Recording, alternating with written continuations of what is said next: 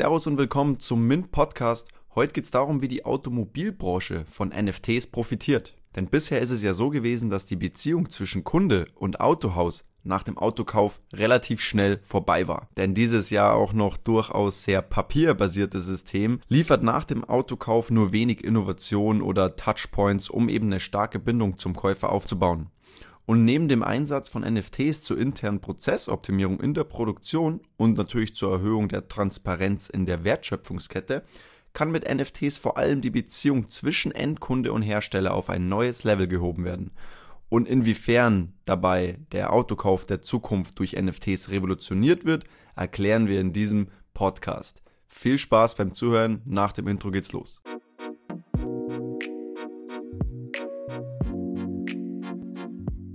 Dabei möchte ich zunächst mal auf sogenannte PBTs eingehen. In der früheren Folge haben wir bereits detailliert über die Funktionsweise der sogenannten Physical Backed Token geschrieben, kurz PBTs. Aber um jedoch ein grundlegendes Verständnis jetzt für diese Folge zu sorgen, möchte ich nochmal kurz das Prinzip dieser speziellen NFTs erläutern.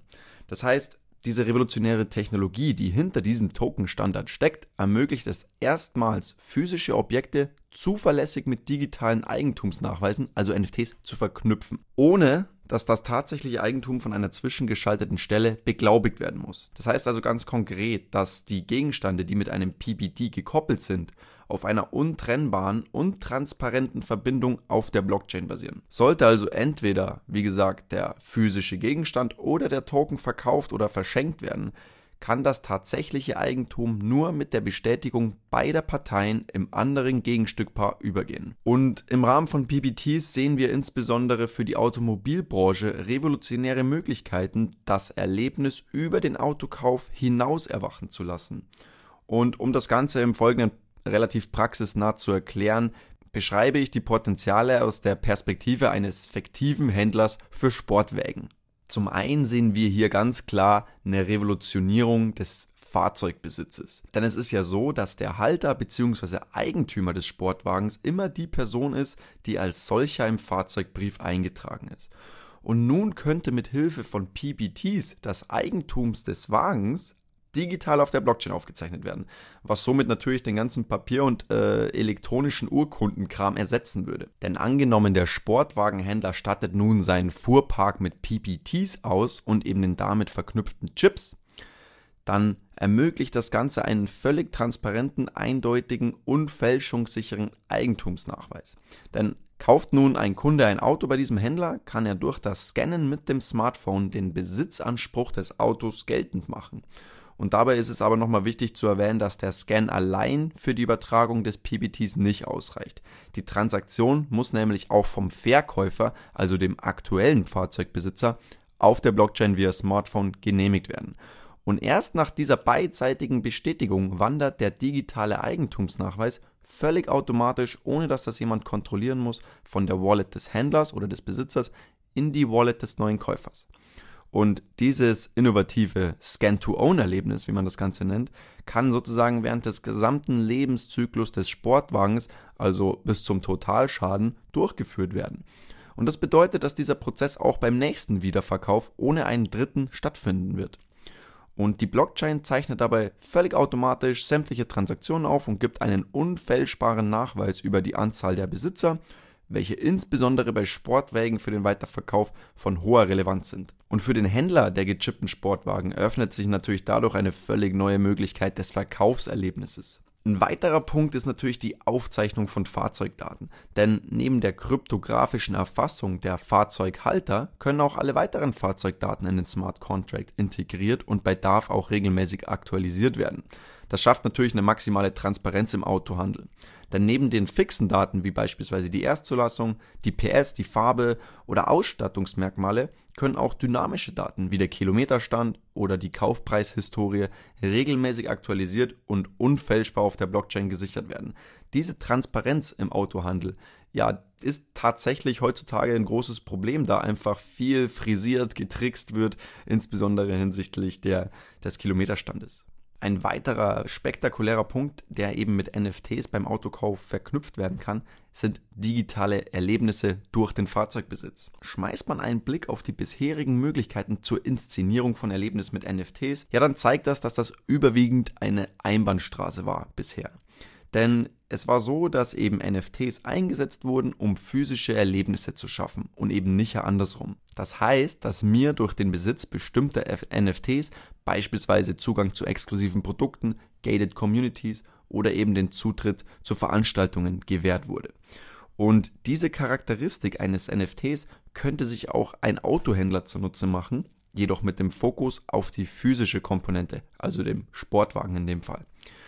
Denn damit das Erlebnis beim Sportwagenhändler über den Autokauf hinausgehen kann, bietet eben diese beschriebene Verknüpfung von PBTs, also das digital, die digitale Verknüpfung mit dem physischen Wagen, erstmalig die Möglichkeit, diese Einbahnstraße um eine Gegenspur zu erweitern. Der Kauf eines Sportwagens, um nochmal bei dem Beispiel des Sportwagenhändlers zu bleiben, ermöglicht es also dem Käufer, einen digitalen Eigentumsnachweis in Form eines PBTs zu erhalten.